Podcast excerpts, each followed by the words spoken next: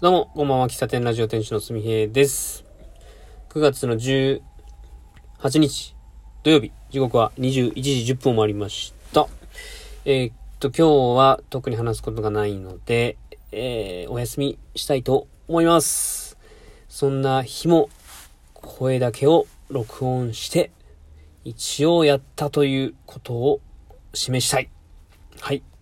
そんな店主でございます。今日は一日ですね、蒲郡の研修施設で仕事をしておりまして、昨日、今日、明日とですね、研修施設で、えー、雨漏りの調査をしております。えー朝早いのでね、なかなか夜、こう、ドキドキしながら寝ついてるという話は昨日しましたけどもね。うん。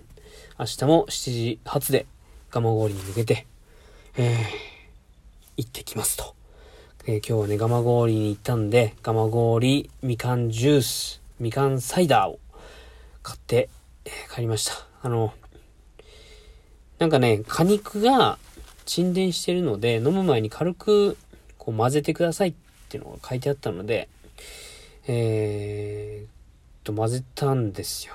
そしたらね、なん、全然僕ノーマークだったんですけど、炭酸やからね、そりゃなるよと。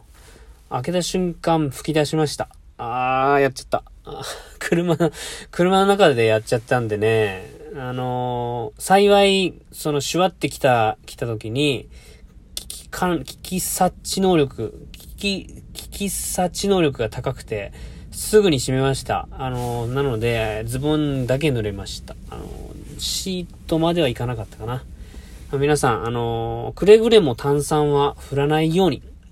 で、ガマ氷みかんソーダを飲むときは、えー、混ぜるを、こう、振るっていうのと勘違いしちゃわないように、えー、なんでしょうね。下に溜まってるので、えー下に溜まってるのを一回逆さまにして、砂時計のように逆さまにして、えーそれをゆっくり2、3往復ぐらいするのが、あベストです。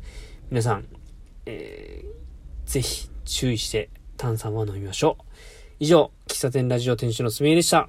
また明日お会いしましょう。また明日はなんかお話しするかもしれません。そんな日もありました。ではまたお会いしましょう。おやすみなさい。バイバイ。